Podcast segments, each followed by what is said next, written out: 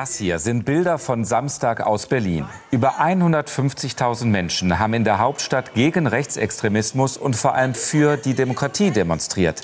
Bundesweit sollen es mehr als 200.000 gewesen sein. Dass jetzt schon seit Wochen so viele Menschen auf die Straße gehen, man könnte es abtun, weil es doch irgendwie selbstverständlich sein sollte, gegen Rechtsextremismus und für die Demokratie zu sein. Ist es aber nicht. Schon einmal ist in Deutschland eine Demokratie gescheitert, weil sie von viel zu wenigen Menschen verteidigt wurde.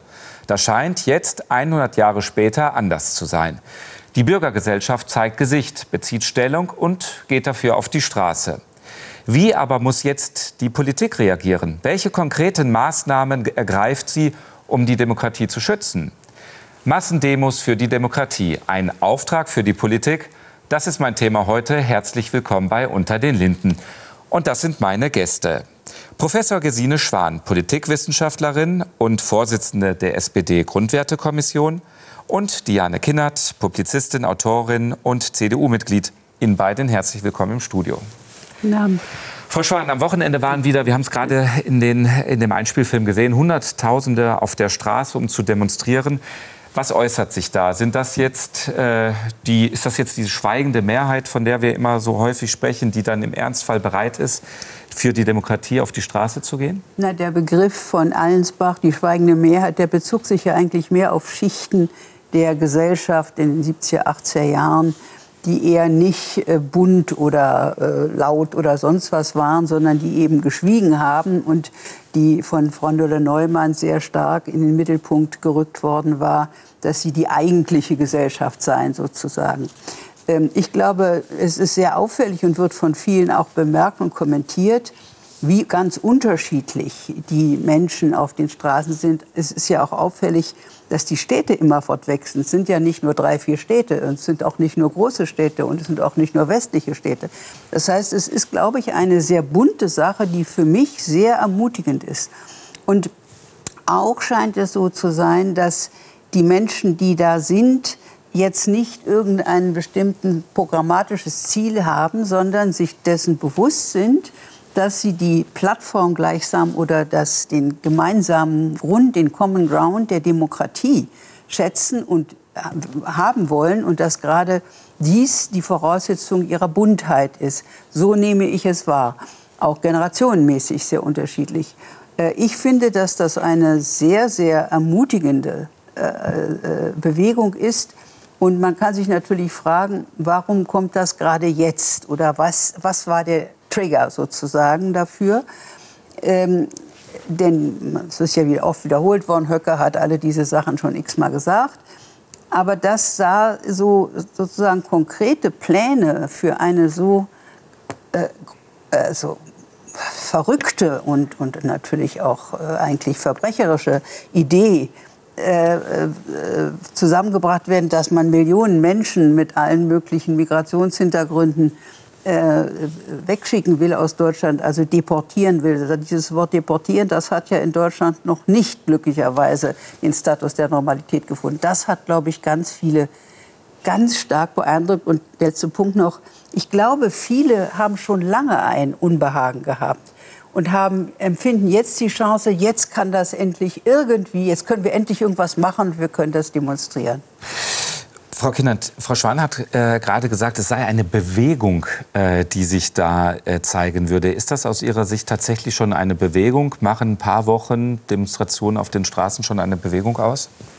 Ja, da würde ich zweifeln. Ich glaube schon, dass es jetzt ein virales Momentum gegeben hat und dass es Leute mobilisiert hat. Ich glaube auch, dass es natürlich ein gutes Zeichen ist, wenn man für unsere liberalen Werte auf die Straße geht und damit auch eine Wachsamkeit signalisiert und damit ein Bekenntnis auch ausgibt aber es ist am Ende auch ein Bekenntnis zu sich selbst. Und ich glaube, dass Politik schon schaffen muss, auch Leute zu erreichen, die bisher noch nicht mitlaufen, die bisher verunsichert sind.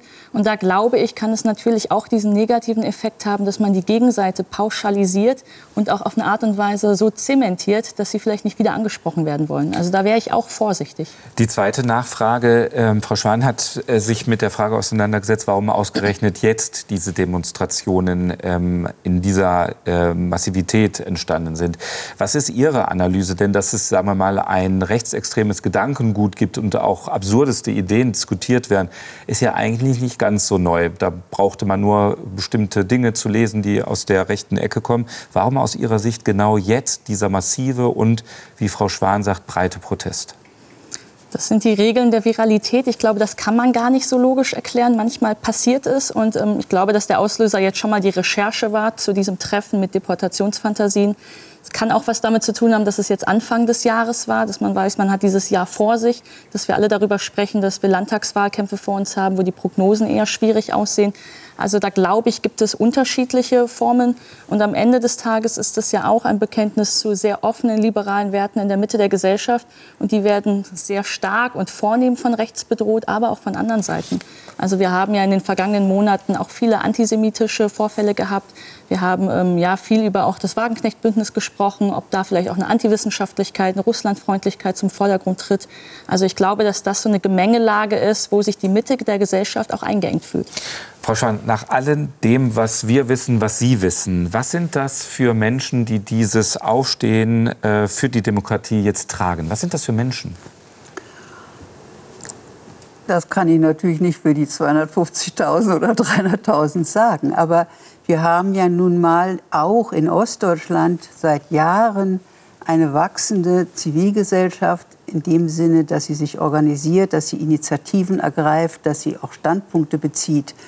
Und wenn wir immer sehen, von wie vielen Bündnissen diese Demonstrationen äh, ausgelöst werden, also bis zu 200 Bündnissen, dann zeigt das ja schon, dass diese organisierte Zivilgesellschaft im Sinne dessen, dass sie sich zusammentut, um was zu machen und nicht nur zu gucken oder auch kritisch zu beobachten, dass die offensichtlich äh, der, äh, der Motor ist für das alles. Und das habe ich auch immer als eine äh, große Chance schon der westdeutschen Demokratie empfunden, dass sie eben die Zeit hatte, solche Zivilgesellschaft sich entwickeln zu lassen und auch ausprobieren zu lassen und auch Erfolge und Niederlagen äh, verarbeiten zu lassen.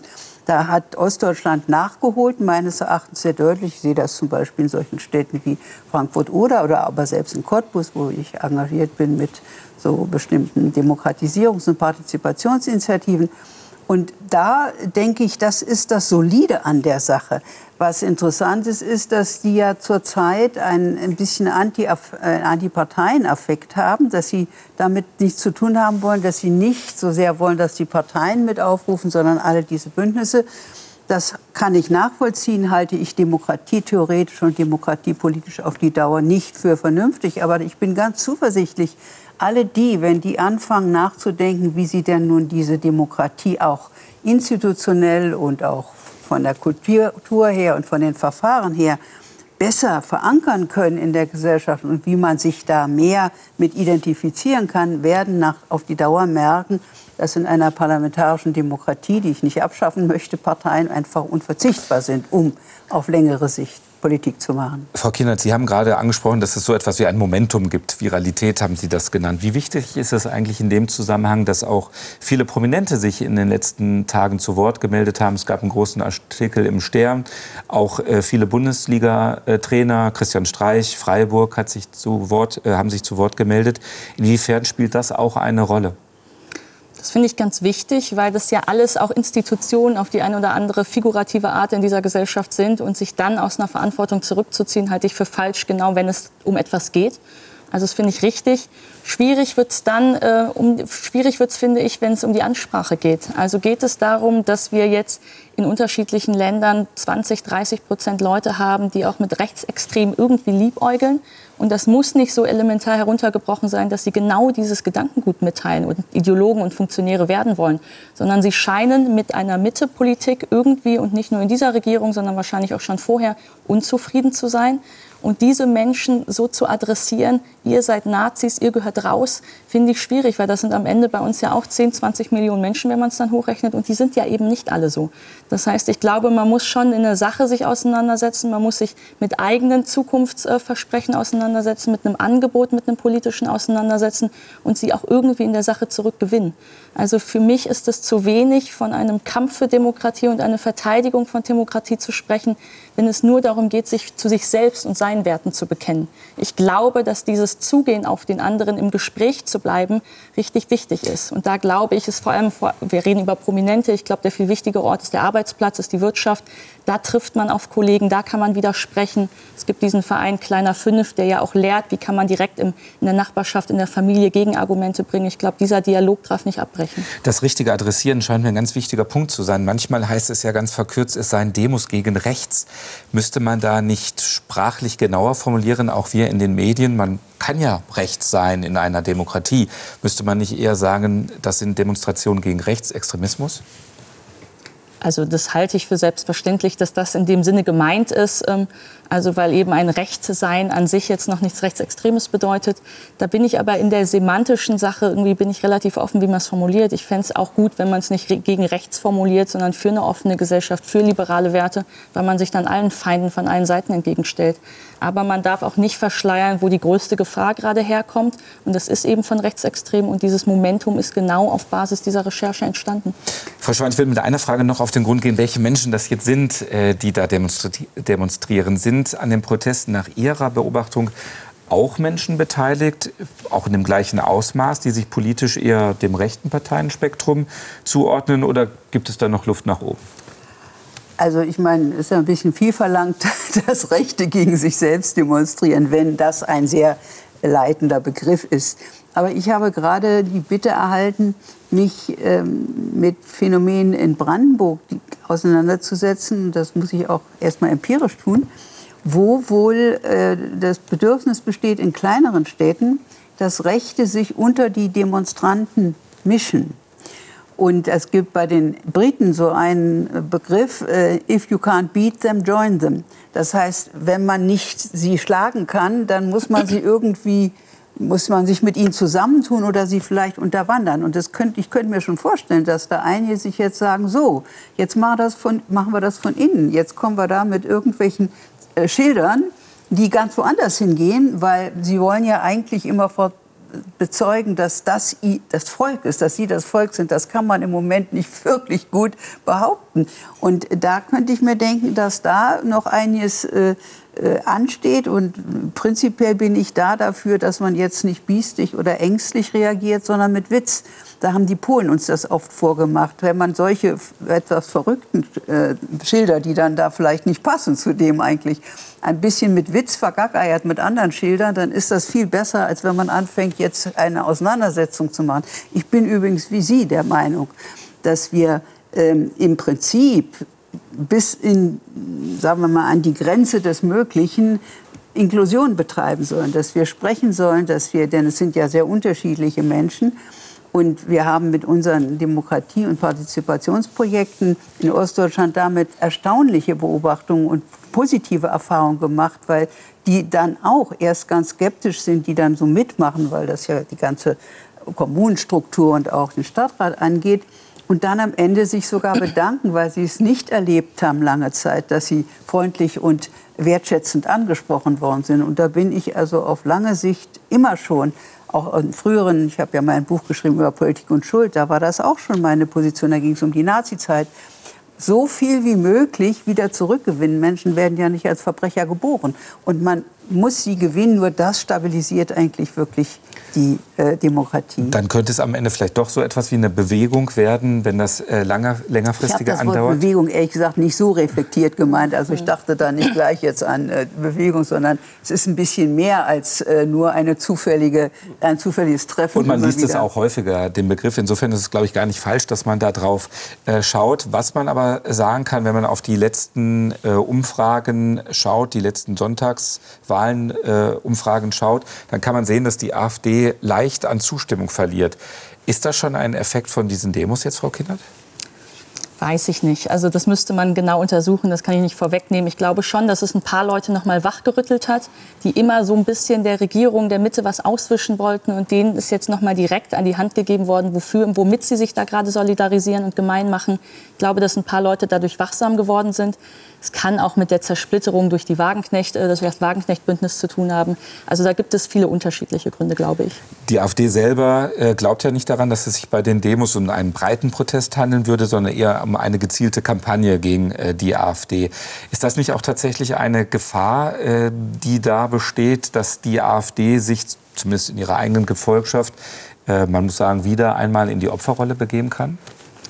Will gar nicht so viel über die AfD und deren aktives Verständnis von sich selbst sprechen. Ich glaube, was gefährlich ist, wenn wir Demokraten in der Mitte selbstgenügsam und zufrieden sind, weil wir sind einmal mit einem Schild auf die Straße gegangen und jetzt haben wir gekämpft und verteidigt irgendwie bis zum Letzten. Ich glaube, da, da fängt die Gefahr an. Wenn wir glauben, wir müssen nicht mehr auf andere Leute zugehen, wenn wir glauben, wir müssen auch die Zweifel oder Unzufriedenheit von Leuten, die eben nicht mehr Mitte wählen wollen, nicht ernst nehmen, wenn wir das Gefühl haben, wir haben auch genug äh, Leitbilder und Strategien für die Zukunft erarbeitet, arbeitet. Ich glaube, das, was die Ergebnisse nicht nur der letzten Wochen, sondern der letzten Jahre, vielleicht Jahrzehnte zeigen, ist, dass wir keine hinreichende kulturelle Strategie vorgestellt haben, wo sich alle als Gewinner sehen, sondern wo manche das Gefühl haben, hier bin ich kultureller Verlierer, hier bin ich nicht angesprochen in einer Zukunftsstrategie, hier gehöre ich zur Transformation nicht dazu. Ich komme aus Nordrhein-Westfalen, ich kenne das dort über die Kohlearbeiter. Wenn wir über Dreckskohle und die grüne Zukunft sprechen, dann werden da Menschen und ihre Familien auch in ihrer Erwerbsbiografie ein Stück weit beschimpft, haben das Gefühl, ach, ich gehöre zur Vergangenheit und darf nicht mehr mitreden. Wir kennen das ein bisschen von den Bauernprotesten. Der Bauer, der eigentlich ein sehr innovativer Unternehmer heutzutage ist, weil er mit einem weil er mit einem Feld arbeitet, in, das, in das das Klima oder in den der Klimawandel hineinwirkt. Also der muss ja in einem sehr bewegten Ökosystem gerade arbeiten, ist also per se eigentlich ein transformativer äh, Unternehmer der wird auch gerade als so der alte weiße Mann auf dem Trecker, der rückständig ist, vom Land irgendwie betitelt. Ich glaube, da müssen wir aufpassen, wie wir die Leute ansprechen und wie wir sie auch in eine Zukunftsteilhabe mit einladen können. Wenn das also Menschen sind, äh, die aus der Mitte der Gesellschaft ähm, vielleicht ein wenig herausgedrängt wurden, sogar aktiv, äh, Frau Schwan, welchen Effekt können, solche Demonstrationen genau für solche Menschen haben? Kann man sie mit schon allein mit solchen Demonstrationen zurückgewinnen, weil auch signalisiert wird, die Mitte ist äh, eben da, wo jetzt die Leute auf der Straße sind? Also man kann sicher schon positive äh, Schritte damit tun, weil einfach das Selbstbewusstsein, wir sind jetzt nicht auf dem absteigenden Ast als Demokraten, sondern im Gegenteil, da gibt es anhaltende Bekundungen dessen, dass uns das wertvoll und wichtig ist. Das ist ja sehr wichtig. Selbstbewusstsein, Selbstwertgefühl gehört zu den wichtigsten Dingen überhaupt im Leben, aber natürlich erst recht auch in der Politik. Aber ich habe ein bisschen Probleme mit dem Begriff der Mitte.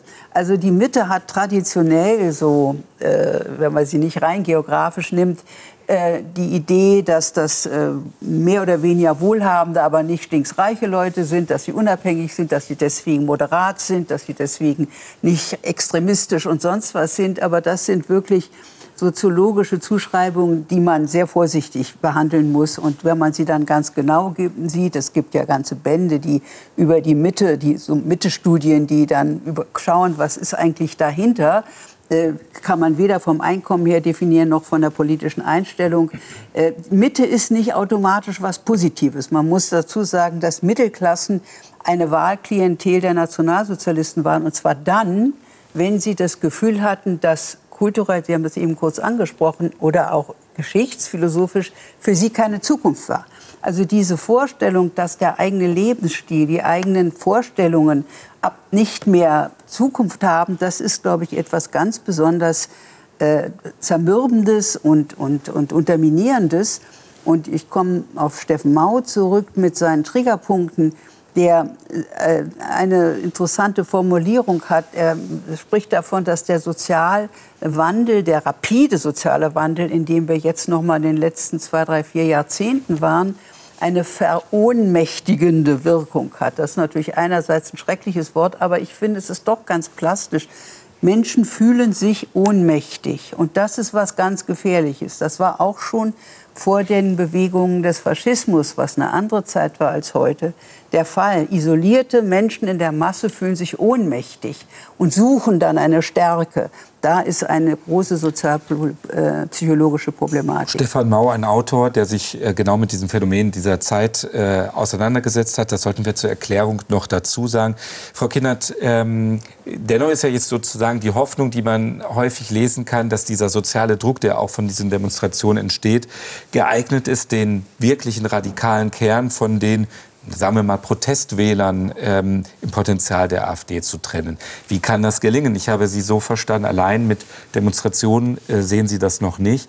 Wie kann man denn die ähm, Biografien von Menschen, die vielleicht, ähm, Sie haben Dreckskohle angesprochen, die möglicherweise jetzt nicht so als Gewinnerbiografien der Zeit angesehen wird, wie kann man die anders erzählen, damit man sie trotzdem wieder zurückgewinnen kann, für, sagen wir mal, Parteien im demokratischen Spektrum? Naja, ich glaube, es müssen sich alle Parteien eingestehen, dass wir mitverschulden und mitverantwortlich dafür sind, dass Rechtsextreme oder Populisten in unserer Gesellschaft so viel Zuspruch haben.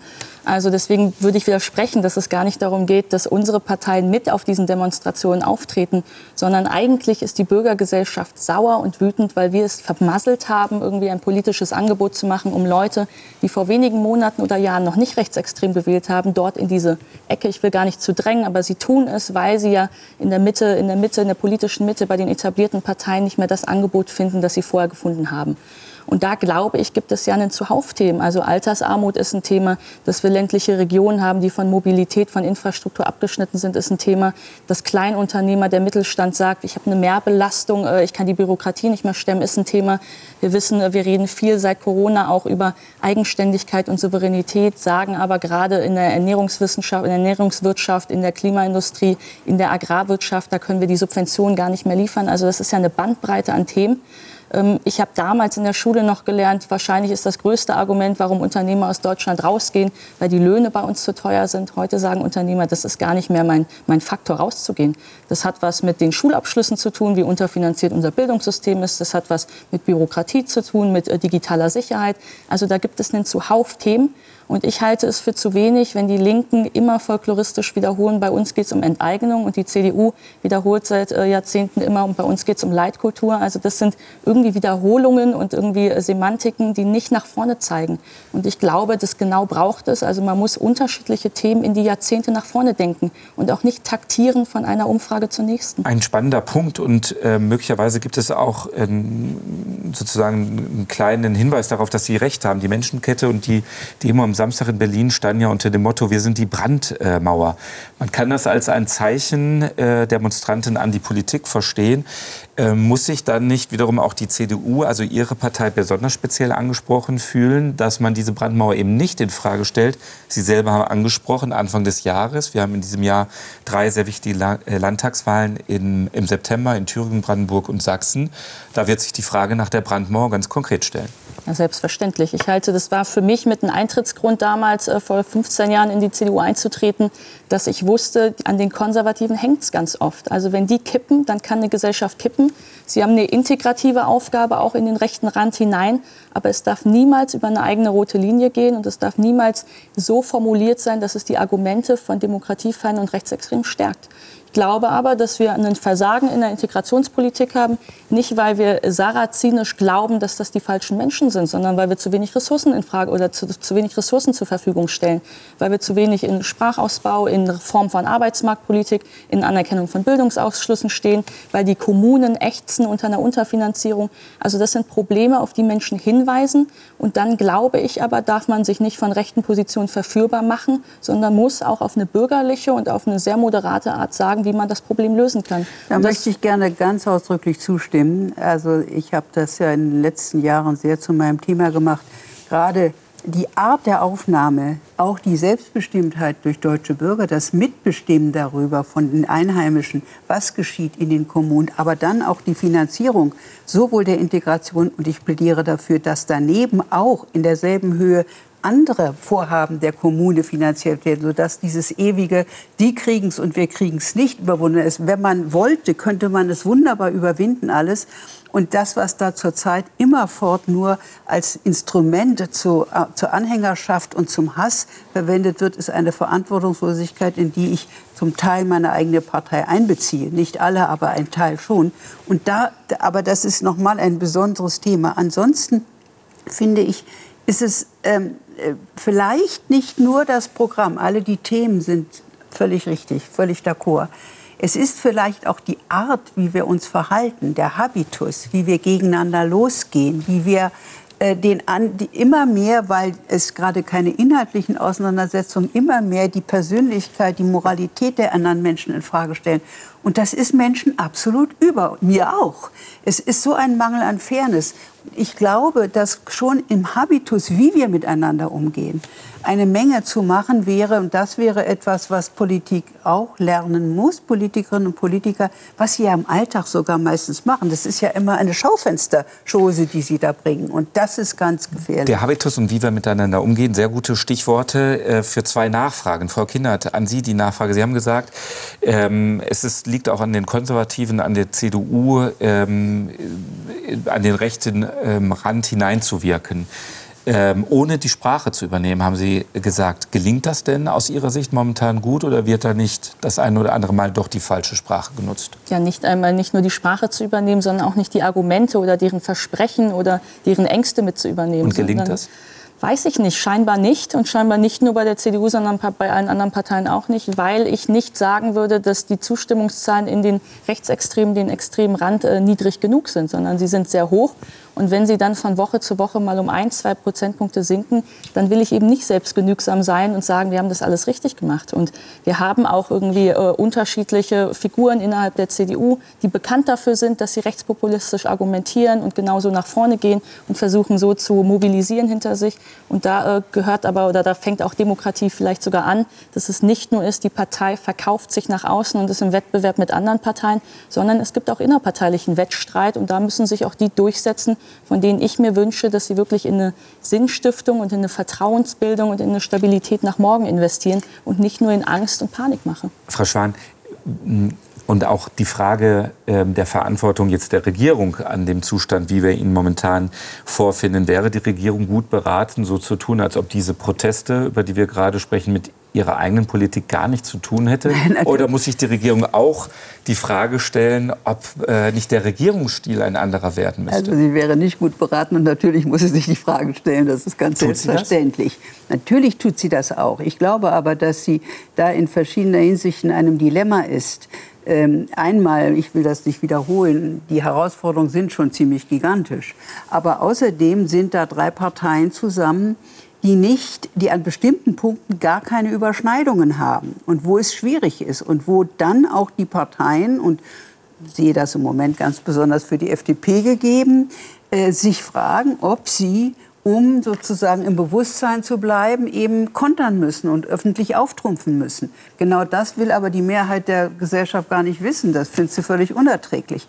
Ich glaube, in der Sache würde es überall Kompromisse geben können. Das, sind, das ist, da muss man auch sagen, dass die Demokratie halt die Verführung hat, weil sie ein Wettbewerbssystem ist, soll sie ja auch sein, äh, dass sie dann einfach nur aus taktischen Gründen, wahltaktischen Gründen Dinge äh, nach vorne bringt und, und provoziert und so weiter und martialisch gleichsam auftritt, die eigentlich äh, nur dazu da sind, die äh, nicht mal zu überzeugen, sondern Leute sozusagen zu verführen, ins eigene Lager zu kommen. Da könnte auch einiges geschehen. Es ist nicht so leicht, denn wenn, äh, also ich persönlich würde sogar denken, wenn jemand demonstrativ anständig und fair sich verhält, aber auch offensiv ist, dann würde das durchaus wirken. Ähm, aber ich gestehe umgekehrt, die Male, wo ich ein bisschen in diesem Kreuzfeuer stand, habe ich auch gemerkt, was das für eine schwierige Situation ist, wenn man mit jedem Wort anders interpretiert werden kann und wenn man sofort in irgendwelche Feindseligkeit-Diskurse kommt. Also deswegen glaube ich, dass auch von der Gesellschaft her äh, noch mehr getan werden muss. Und das ist für mich ganz zentral, dass mehr gut durchdachte Teilhabe der Bürgerinnen und Bürger an den Entscheidungen, vor allen Dingen auf der kommunalen Ebene, aber auch sonst die Frage wollen wir auch gleich noch mal äh, aufgreifen. Ähm, noch mal zurückzukommen zu der Verantwortung äh, der Regierungsparteien auch an den Zuständen, die wir jetzt haben äh, und die, die Verpflichtung dann auch mal Ergebnisse vorzulegen. Es gab äh, jetzt die Einigung zusammen mit den Ländern auf die Bezahlkarte. Was ist das denn jetzt in einem Zusammenhang mit den äh, sichtbaren Themen, die die Gesellschaft ähm, bewegt, mit dem, ähm, mit dem Thema Migration? Ist das jetzt ein politischer Reflex? Für oder? absolute Symbolpolitik, diese Bezahlkarte. Das soll jetzt zeigen, dass es handfest ist, eine Karte und das haben sich alles geeinigt. Was von der erwartet wird, ist einfach hirnrissig, sage ich ganz offen. Denn ich meine, äh, die sogenannten Remittances, was die ausländischen Mitbürger zurückschicken nach Hause, das kommt ja nicht von den Asylbewerbern, das kommt von den vielen, die hier wohnen. Und weltweit ist es die größte entwicklungspolitische gute Tat für alle diese Länder. Das haben alle eingesehen, sich ausgerechnet dagegen jetzt zu positionieren und außerdem auch noch zu meinen, dass dann der Pull-Effekt aufhört, wenn die eine Karte haben, das ist wirklich so unsinnig. Ich empfehle allen jetzt im Moment zum Beispiel diesen Film der polnischen wunderbaren Regisseurin Agnieszka Holland, Grüne Grenze. Das soll man mal sehen, das ist die Grenze zwischen Polen und Belarus. Da soll man sich mal ein bisschen hineinversetzen in die Situation von, nein, das ist Symbolpolitik. Aber wir müssten woanders, wir müssten... Frau Schwan, erlauben Sie mir die Frage nach der Symbol Symbolpolitik einmal weiterzugeben an Frau Kinnert, nämlich die Bezahlkarte. Was ist falsch an Symbolpolitik? Viele Leute bewegt das.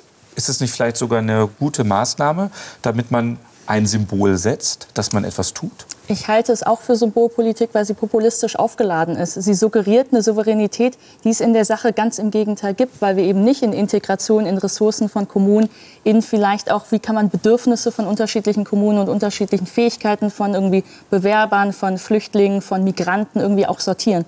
Und insofern ist es kurzfristig gedacht und es soll eine, eine Beherrschbarkeit irgendwie ja. suggerieren, die nicht in der Sache konstruktiv ist und auch, finde ich, nicht eine Willkommenskultur in die eigene Gesellschaft suggeriert. Ja.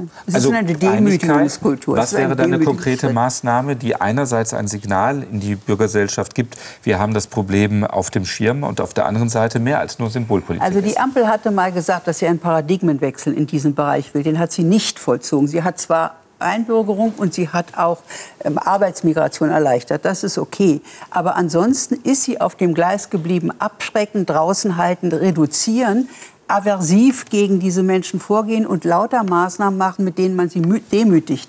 Wenn ich sie anständig demütige, werden sie mich nicht lieben. Und so werden das die anderen auch nicht tun. Das ist eine kurzsichtige Politik. Was man machen muss, ist den Kommunen mehr Möglichkeiten geben, mitzubestimmen, im Einvernehmen mit den nationalen Regierungen. Man muss auch mehr Freiwilligkeit schaffen. Man muss, ich plädiere für einen europäischen Integration und Entwicklungsfonds, damit die Kommunen aus Europa die Integration, aber auch ihre eigene Entwicklung weiter fördern können. Das muss man immer parallel machen. So kann man beide Seiten einigermaßen versöhnen und auch mit, da gibt es ja viele gute Beispiele. Man tut so, also man, verliert so wunderbare Chancen, positive menschliche Erfahrungen zu machen und uns alle reicher zu machen. Das heißt überhaupt nicht, dass ich blauäugig bin gegenüber Kriminalität und sowas alles, das ist ja klar. Aber es gibt so viel mehr guten Willen, es gibt so viel mehr Fähigkeiten, es gibt so viel mehr wunderbare künstlerische Tätigkeiten, in, gerade in nichtverbalen, also Musik und solchen Sachen. Das alles vergibt man sich und hetzt dauernd immer wieder latent oder auch offenkundig herum. Also mich ärgert das und es ärgert mich sehr, dass auch leider jetzt in meiner Sicht die Ampel sich daran beteiligt. Aus verschiedenen Gründen, weil sie denken, sie müssen das jetzt mitmachen, sie müssen mit den Hunden heulen und das sei jetzt endlich eine Grenze. Das Schlimmste ist, es wird sich nichts ändern. Diese Maßnahmen werden nichts reduzieren und nichts abschrecken. Das ist einfach eine unsinnige verbale Tour, die da gemacht wird. Und sie wird gerade der Rechten gegebenenfalls den Aufwind geben, zu sagen, da seht ihr doch mal wieder, die haben wieder mal was versprochen, was sie nicht halten können. Und das ärgert mich. Und übernehmen dadurch die Argumente der anderen. Und dann wundert man sich wahrscheinlich zwei, drei Generationen später wieder, warum ähm, migrantische Kinder dann wieder Erdogan wählen, weil sie sich hier nie richtig angekommen fühlen ja. oder irgendwie angenommen fühlen. Ja. Also da kann man ganz anders investieren, dass man Migranten früh zu eigenen Deutschen macht, auch mit einer deutschen Leitkultur, die zu unseren Werten steht. Fakt ist, die Unzufriedenheit Unzufriedenheit ähm, äußert sich, glaube ich, auch dadurch, dass wir jetzt weiter eine Zersplitterung des Parteiensystems äh, sehen. Wir haben äh, das Bündnis Sarah Wagenknecht, Sie haben das angesprochen, das sich bereits als Partei gegründet hat. Die Werteunion von Hans-Georg Maaßen äh, ist in, in, in, im Startblock angekommen und wird sich demnächst vermutlich auch als Partei gründen. Ähm, diese Neuparteien und die AfD, die besetzen im Wesentlichen, wenn man mal draufschaut, drei Themen. Das ist Migration, das ist soziale Ungleichheit mit all der Transformation inbegriffen, also Klimawandel etc. und Frieden mit Russland. Wie kann es denn jetzt den demokratischen Parteien auf Landesebene, auf kommunaler Ebene, aber auch im Bund gelingen, diese Themen auch wieder zu besetzen, ohne eben populistische Forderungen zu übernehmen? Genauso wie man es machen würde, wenn die Parteien nicht existieren würden, sehr selbstbewusst aus seinen eigenen Werten heraus die Zukunftsperspektiven aufzeigen. Also wenn man in einer tagespolitischen Taktik schaut, wie kann ich mich gegen diesen und jenen Populisten von jeder Seite wehren, dann kommt keine stringente, nachvollziehbare Politik für die Zukunft raus. Also ich würde mich davon gar nicht verrückt machen lassen. Trotzdem bin ich wachsam, dass es diese Bewegung rum, ringsherum um uns gibt und würde aber trotzdem zu meinen eigenen Werten stehen und daraus eine eigene Politik entwickeln. Und ich glaube, dass das machbar ist.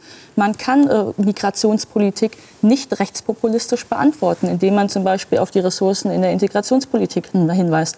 Man kann über grüne Transformation und die Erschließung neuer Zukunftsmärkte sprechen und gleichzeitig Arbeitsmarktreformen durchführen, ohne die Altersarmut und die Angst vor Abstieg in anderen Leuten zu befeuern. Ich glaube, dass das alles funktioniert und dafür brauche ich gar nicht gucken, wer um mich herum mit einfachen Lösungen irgendwie Das ist übrigens ein Problem, was mich jetzt sehr umtreibt. Ich habe mich jahrzehntelang mit Demokratie und für Demokratie engagiert und mit der Analyse befasst.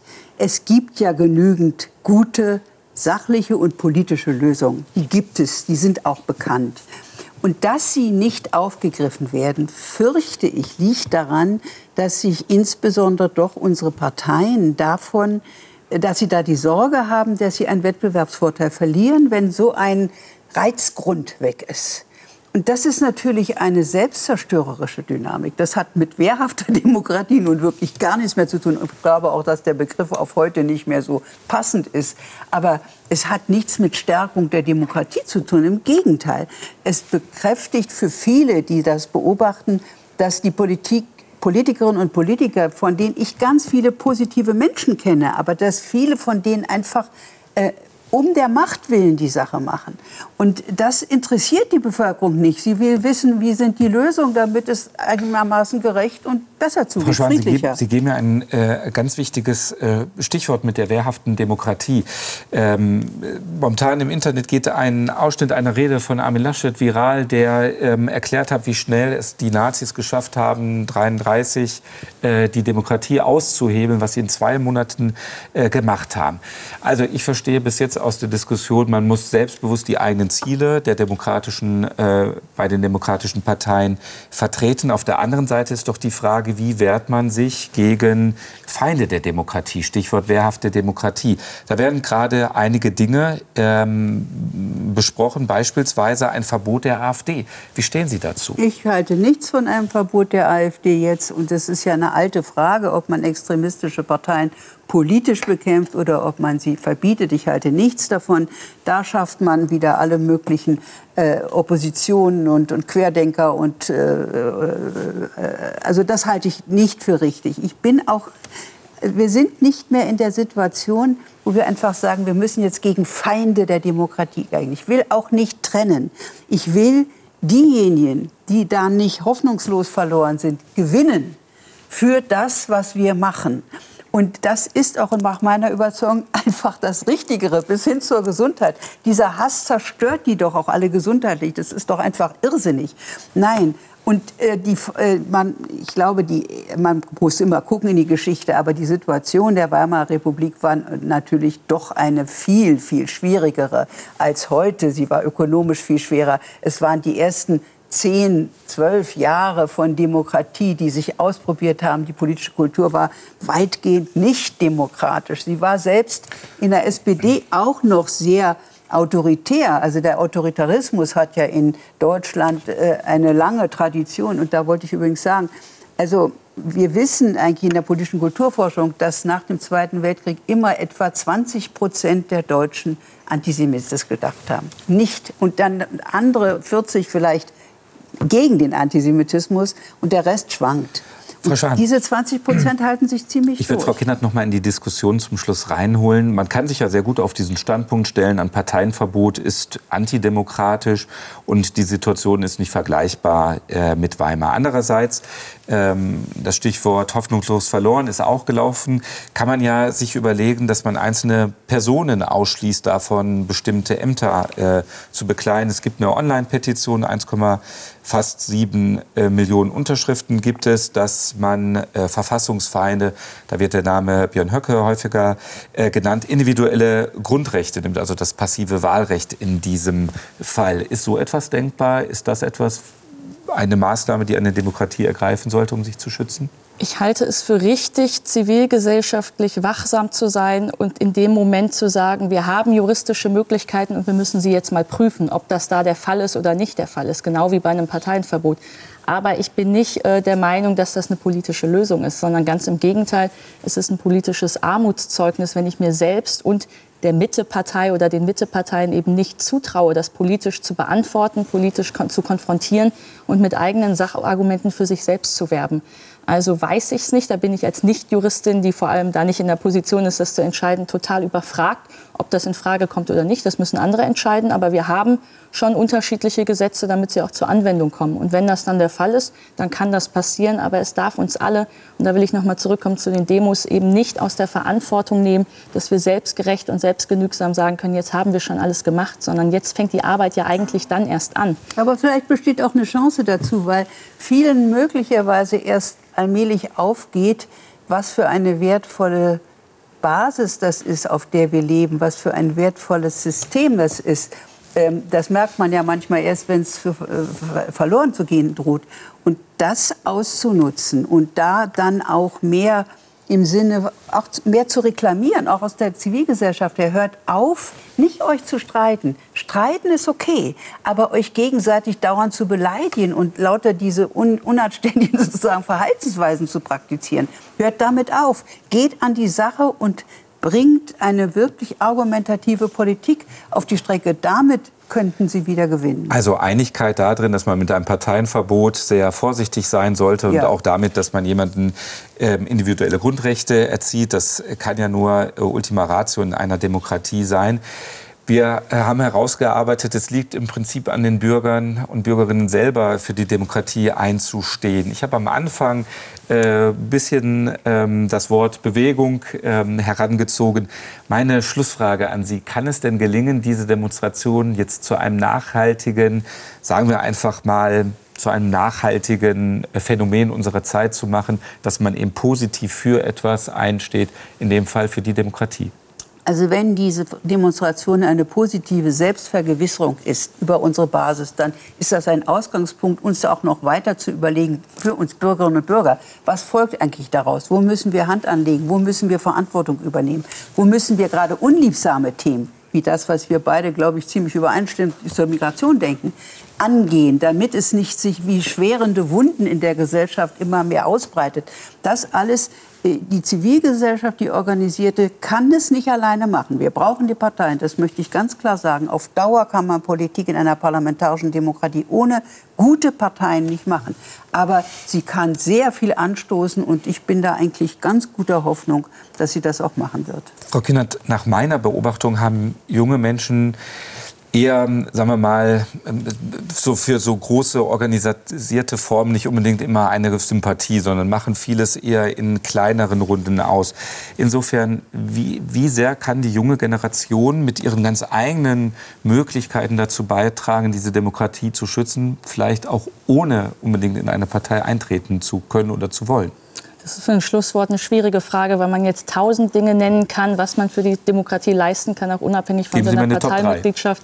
Ich glaube, man kann gemäß dieses Vereins Kleiner Fünf in der Familie, in der Nachbarschaft, unter Arbeitskollegen, im, im Kollegium irgendwie für die eigenen Werte, für die eigenen Argumente werben und auch mit äh, Lügen und äh, falschen, simplen Antworten, ähm, ja, denen sich entgegenstellen. Ich glaube, man kann aus dieser Bewegung nicht nur eine Veranstaltung machen, die ein Selbstbekenntnis zur Demokratie ist, sondern man könnte aufhören, andere, die noch nicht dort sind, zu beschimpfen und gleichzeitig die Ampel und die CDU in Verantwortung zu nehmen und an sie zu adressieren, dass sie es besser machen müssen. Und man kann natürlich als junger Mensch bei all den neuen Veranstaltungen, Vereinen, Bewegungen, Parteien, die auftreten, auch seine eigenen gründen.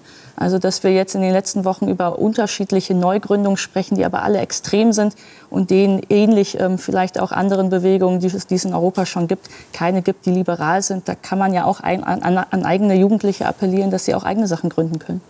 Frau Schahn, Frau Kinnert, herzlichen Dank für die Diskussion hier im Studio. Ihnen zu Hause herzlichen Dank für Ihr Interesse an unserer Sendung. Bei Phoenix folgt jetzt das Aktuellste zum Tag. Bleiben Sie bei uns und bleiben Sie gesund. Tschüss.